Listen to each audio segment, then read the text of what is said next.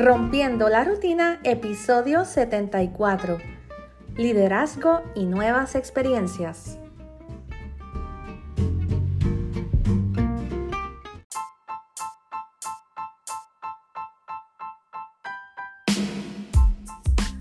Hola, hola amigos, ¿cómo están? Por fin, por fin Estoy aquí con ustedes en un nuevo episodio del podcast. Estoy sumamente contenta y tengo tantas cosas que contarles que voy a empezar ya porque si no van a tener un discurso de una hora en vez de un podcast. Espero que se encuentren muy bien y que disfruten mucho de este episodio en, el que les voy a hablar de una experiencia que estoy recientemente empezando a vivir, a disfrutar, a aprender, a absorber todo.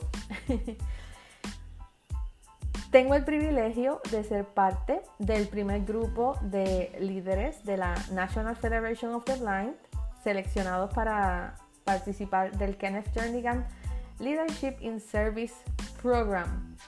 Este es un seminario que realiza en nuestra federación a nivel nacional. Soy la única de Puerto Rico, la única que habla español, así que ya ustedes saben.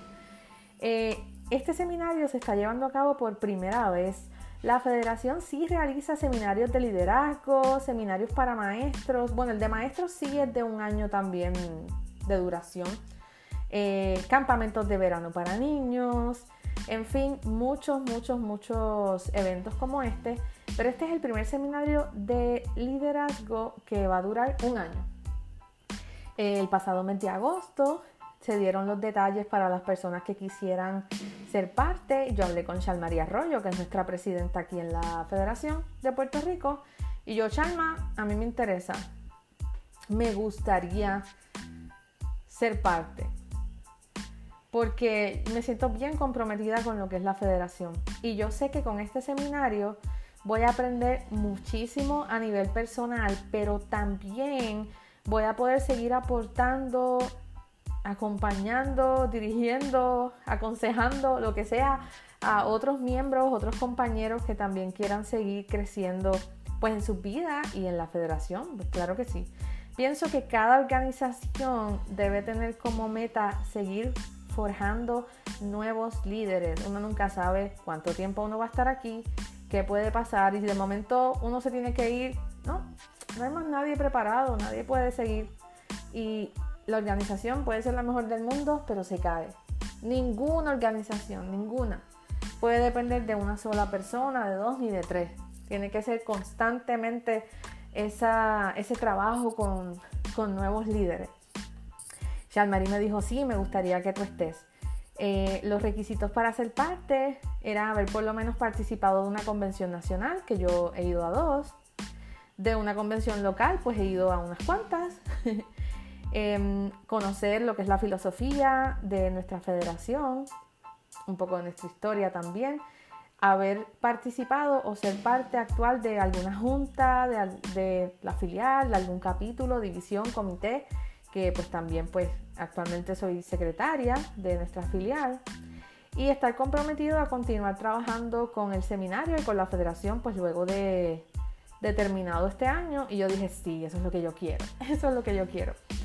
Los requisitos eran eh, escribir un ensayo hablando un poco sobre mí y por qué yo entendía que debía ser parte, que me debían seleccionar para, para este proyecto, para este seminario, para este proyecto piloto, porque así ellos lo dijeron todo el tiempo. Es un programa piloto. Y también contar con el respaldo de dos presidentes de filiales. Yo estaré totalmente agradecida siempre con mi presidenta María Arroyo de Puerto Rico y con Paul Martínez, que es el presidente de la NFP de Florida, que me dijeron que sí y escribieron unas cartas bien bonitas. De verdad que estoy contenta y no los voy a defraudar y siempre, siempre saben que cuentan conmigo. Pues entonces se envió todo. Yo no dije nada en mi casa. Lo sabían bien pocas personas. Creo que como Shalma, Paul probablemente José, mi novio y... ¿Y quién más? ¿Mm? Yo creo que más nadie.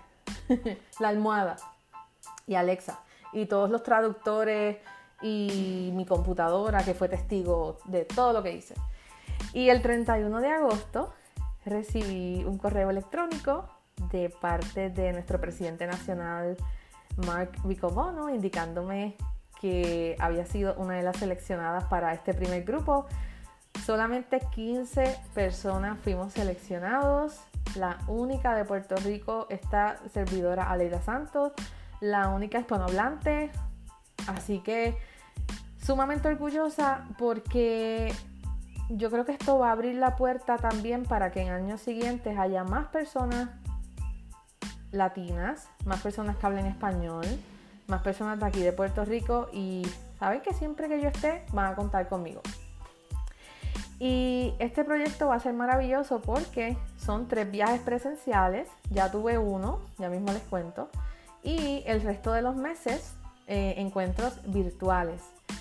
Tuvimos el pasado 28, del 28 de septiembre al 1 de octubre, ese primer viaje inicial a Baltimore, a nuestra sede, para conocernos, hablar un poco de lo que será el año. Hablamos sobre, conocimos detalles sobre la federación, las personas que dirigen las diferentes oficinas, nuestra constitución, hicimos muchas dinámicas grupales, en fin. Ya mismo les cuento un poco más de detalle.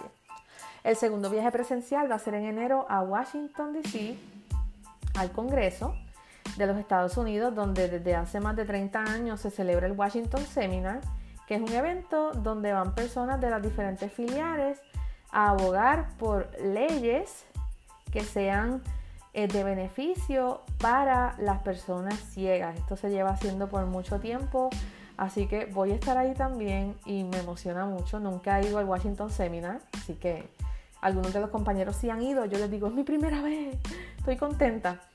Y el último viaje presencial va a ser en la Convención Nacional en Orlando, Florida, el próximo julio del 2024. Así que, uff, ¿qué les puedo decir? Sumamente orgullosa. Y les quiero contar algunas anécdotas que viví este, este fin de semana en este primer viaje. Obviamente no, no detalles de, de lo que se habló, de lo que hicimos en las reuniones, porque Siempre se nos pidió, por ejemplo, que no grabáramos ni nada por el estilo porque se quiere fomentar un espacio seguro, un espacio donde todos podamos hablar eh, con, respeto, con, con, esa secretividad, ¿no? No es como que, por ejemplo, yo voy a contar, esto es algo, es una mentira, o sea, es un ejemplo. Uy, es que yo no puedo trabajar con mi presidenta de mi filial porque es que tenemos caracteres muy difíciles y pa, pa, pa, pa, y viene otro que es amigo de Chalmarí y lo llama, mira, Sacho, a Leida en el seminario te estaba pelando. No. Eh, claro, yo siempre digo que si ese ejemplo fuera cierto, pues háblenlo con la persona, ¿no?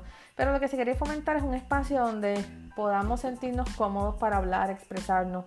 Y de verdad que fue un fin de semana, fue increíble. Les quiero contar dos cosas en particular que me sucedieron. Yo creo que es de los primeros viajes que yo hago sola que no tengo así tal vez anécdotas complejas que contarles en los aeropuertos. Bueno, lo único así raro fue que cuando llegué en el Uber a la NFB, el chofer, yo le dije que sí que necesitaba, porque es un sitio que yo no he ido de noche, yo no sé, que me indicara dónde estaba la puerta. Entonces yo no sé tal vez qué piensan las personas que es el bastón o, no sé qué. Pero él lo que hizo fue, siguió caminando, me agarró el bastón por la punta, como si fuera un collar de perro, una cadena, un leash. Y, para que entonces yo siguiera caminando. Y yo como que, eh, disculpe, esa no es la forma correcta, eh, no puedo caminar así bien. Eh, y como era bien cerca, pues ni modo, llegamos. Y él, oh, discúlpeme, qué sé yo, yo, no, no se preocupe. Pero es como que, o sea, no, eso no se puede. O sea, no sé por qué las personas, si ustedes que, ven, que están escuchando este podcast, eh, y siempre lo digo con respeto, mi intención nunca es burlarme de nadie, pero ¿por qué ustedes harían algo así? O sea, a lo mejor me dan una respuesta que hace sentido, pero pues a mí no me hace sentido como persona ciega. Eh, pero bueno, llegué ese jueves en la noche y una de las cosas que a mí me encanta y que lo viví en mi primera experiencia en la federación, que fue un campamento para jóvenes cuando yo tenía recién cumplido 18 años, es que allá tú haces todo por tu cuenta. Por ejemplo, el área de las comidas, el dining room. Tenían unas personas que no servían la comida. Pero, por ejemplo, yo iba, estaba la mesa con los cubiertos, tú coges tus cubiertos y ellas te van diciendo, mira, hay esto, esto y esto, tú le dices lo que quieres, ellas te dan el plato, tú buscas tu mesa, te sientas, vas al área de las bebidas, que eso sí es por tu cuenta, todo está identificado en braille, tú te sirves tu bebida, tú luego botas tu comida. Lo digo porque en muchos lugares, y tal vez aquí en Puerto Rico sucede, que es todo lo contrario, siéntate y yo te sirvo, todo, traigo todo y claro, yo sé que tal vez hay personas que caminan con el bastón, con un plato, eh, eh, hay, que, hay que arreglárselas. Pero si tú puedes hacerlo, pues ¿por qué no lo vas a hacer? Y es algo que siempre, siempre me ha gustado. Y desde ese primer desayuno viernes en la mañana, que nos empezamos a conocer todos y, y a interactuar, yo me sentí muy bien. Les confieso que yo estaba un poquito ansiosa porque pues yo no domino el inglés, o sea, yo no soy totalmente bilingüe, sí entiendo bastante y puedo escribir, yo digo que escribo bastante bien y si lo tengo que leer pues también. Pero pues al uno estar cómodo, vamos a suponer, yo estoy en un viaje y hay más personas que hablan inglés, pues que hablan inglés los otros. Y no, aquí yo era la única de los 15 más las personas que estaban con nosotros que hablaba español. Así que pues tenía que hablar inglés sí o sí. Y yo les puedo decir, y cuando termine el, seminario, que ya estemos más en confianza, les voy a decir, en ese primer viaje, ¿realmente ustedes me entendían? Porque ellos entendieron todo, las veces que yo hablé. Claro, a veces cuando estaban hablando más coloquialmente, hay cosas que tal vez yo no entendía, 100% y obviamente no me podía expresar con la misma fluidez con la que yo hablo el español. Pero digo que me siento orgullosa porque pues sobreviví, me hice entender, me pude expresar, pude contar historias, sé que tengo que seguir ganando mucho vocabulario, pero aprovecho para invitarlos, no tengan miedo. Eh, no tengan miedo a hablar el inglés. Siempre va a haber alguien que de momento se burla, dice algo, ojo, no, no me pasó en este viaje. Pero sí nos puede pasar en algún momento, sí nos puede pasar. Pero atrévanse a hablarlo porque es la única forma en la que nos vamos a soltar en el idioma. Y se siente también poder hablar con personas en otro idioma que te entiendan. Em, abre más horizonte, nos abre puertas, nos abre oportunidades y me gustó mucho porque cuando nos estábamos presentando, el presidente me dice, ¿cómo es la forma correcta de decir tu nombre? Porque muchas personas en Estados Unidos siempre me dicen Alida. E y la Y pues lo dicen como una I, Alida. Y yo le digo, es Aleida. La forma correcta es Aleida. Y él siempre me dijo Aleida. Siempre, siempre, siempre, siempre. Pero si alguien viene y me dice Alida, pues yo no, no es como que le voy a decir, ah, no es así. Claro, me gustaría que lo dijera bien, pero pues con calma. Y de verdad que eh, fue un primer viaje maravilloso. Maravilloso. Em, guardo muchos recuerdos bien bonitos y sé que siempre lo voy a guardar. Los compañeros siempre me hicieron sentir incluida. No es como que, ay, ella no habla inglés, pues vamos, que se quede ella por allá y nosotros acá, no o que hablaran de mí como si yo no entendiera. No, nunca, nunca, nunca. Los desayunos, los almuerzos, las comidas eran súper, súper buenos. Yo me reía mucho escuchándolos. Ellos a veces individualmente venían a preguntarme cosas de Puerto Rico y me hablaron muy bien de, de, lo que está pasando acá en Puerto Rico con la federación también algunos de los, de los líderes. Y era chévere porque los que estaban trabajando con nosotros, más el presidente, se sentaban a comer con nosotros Em, todo el tiempo, no era como que mm, nos vemos en las sesiones y ya, no. Estábamos juntos todo el tiempo y Para mí eso crea una confianza, una, una cercanía. Y yo estaba comiendo, ¿cuándo fue? En el desayuno del sábado, al lado del presidente, él me pregunta que, que cómo me iba, cómo iba todo. Y yo le digo, bueno, pues eh, estoy escuchando mucho y, y creo que me he sentido bastante bien hasta el momento. Obviamente siempre la barrera es un poquito el idioma. Y me dijo, no, no, pero te va muy bien y, y siempre que necesite algo, nos puede decir en confianza. Como repetir o cosas así. Y yo no. Yo dije, yo ni voy a pedir que necesito interpretación, ni voy a pedir que repitan. No, yo quiero retarme, retarme a mí misma. Y creo que fue un buen inicio, definitivamente. En ese sentido fue un buen inicio. Ya para Washington, bueno, para Washington no, para ahora en octubre nos vamos a reunir todos los meses. Así que ahí ya tenemos nuestro grupo de WhatsApp también. Así que me va a ayudar muchísimo. Sé que me va a ayudar muchísimo a, mejorar mi inglés y eso es algo que, que me alegra mucho. La última anécdota que les quiero contar eh, Dios mío, yo digo, la única evidencia que tengo es el recuerdo y lo que les voy a contar a ustedes porque no pude grabar, no pude hacer nada, pero está ahí en nuestro recuerdo. El seminario era viernes y sábado. Ya domingo en la mañana todos viajábamos de regreso a nuestras casas. Y ese sábado en la noche se iban a hacer unos steaks en unos grills. Y el presidente dice, ¿quiénes quieren grill? Y yo, ay Dios mío, yo nunca he hecho eso. Si no quieren hacerlo, pues alguien lo puede hacer por usted. Ok, chévere, pues eso, eso pensaba yo. Pero yo veo que todo el mundo iba a hacer su steak. Y una de las compañeras me dijo, a mí no me gusta el steak, yo te puedo preparar el tuyo. Y al final yo le digo, mira, ¿sabes qué? No, yo, yo lo voy a hacer. ¿Qué, puede pasar? Porque vi que estaban explicando. Eh, les explico. Obviamente todo el mundo sabe lo que es un grill, pero eh, los steaks los estábamos poniendo como en un rack. Entonces lo poníamos ahí, lo cerrábamos y entonces eso lo poníamos en el grill, que no era como que teníamos que luego sacarlo directamente del grill, sabes que era más fácil para evitar quemarnos, etc. Como yo veo que están explicando, pues yo voy para allá. Entonces cuando voy, estaban divididos como cuatro grills en un lado y cuatro en el otro. Y a mí me toca donde estaba el presidente. Y yo le digo, yo nunca he hecho esto, yo nunca he cocinado, yo no cocino, gente. Ese, así un nada. Calentar en el microondas. He hecho arroz y cosas así, pero carne, no, jamás. Entonces, pues me dice, no te preocupes, mira, lo pones aquí, haces esto, haces lo otro eh, pusimos el timer porque yo lo quería bien cocido. Cuando se termina ese primer tiempo, yo voy con mi cara de lechuga a sacar el steak.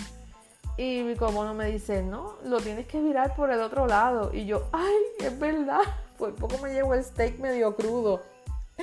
Pero al final lo, lo preparé, no me quemé. Yo veía el fuego hacia el frente mío, subiendo. Yo, wow.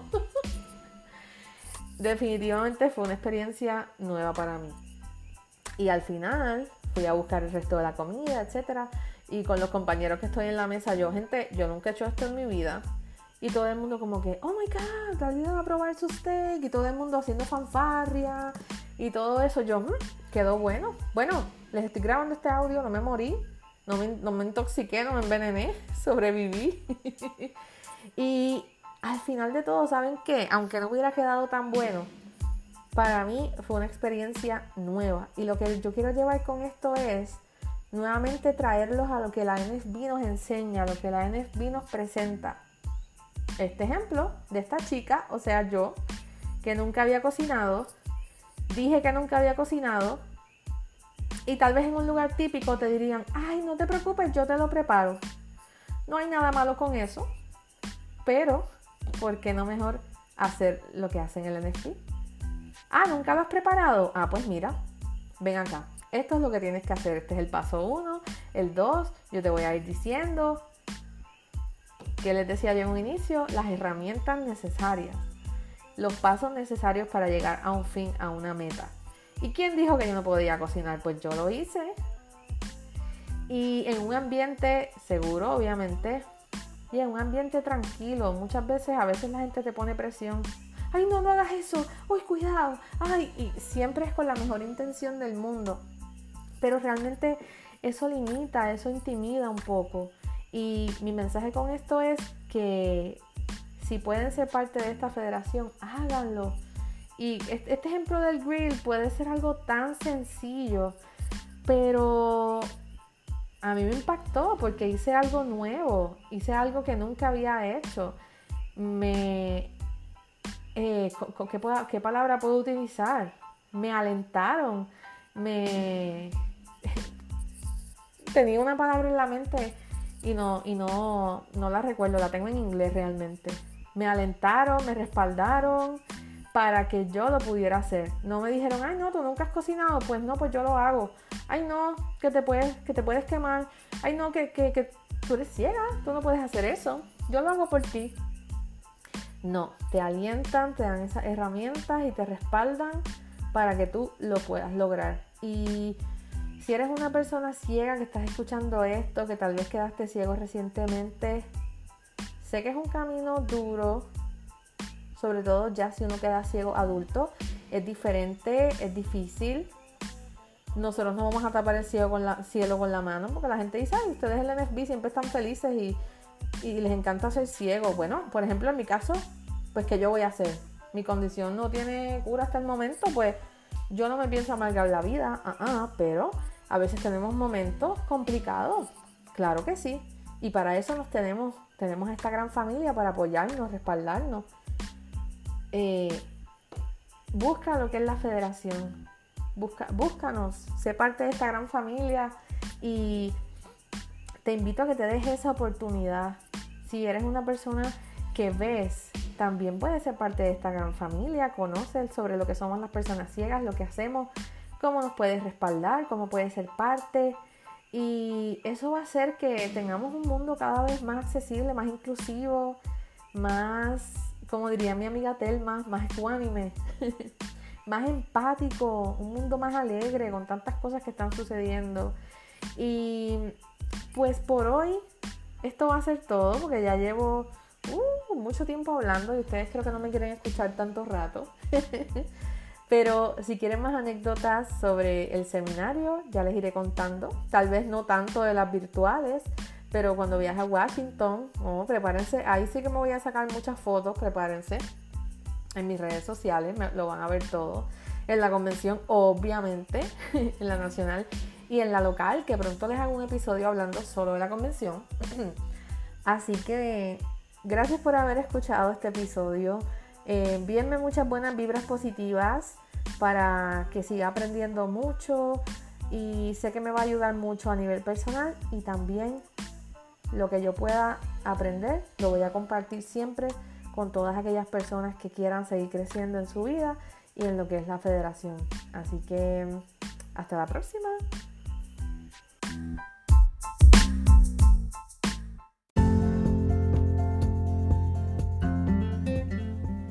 Muchas gracias por haber escuchado este episodio.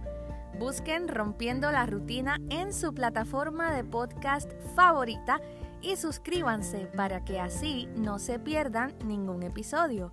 Si tienen alguna sugerencia, pregunta o comentario, pueden enviarme un correo electrónico a rompiendo la rutina podcast. También me encuentran en Facebook como Aleida María Oficial y en Twitter e Instagram como Aleida-oficial. Recuerden que Aleida se escribe con Y. Un abrazo y hasta la próxima semana.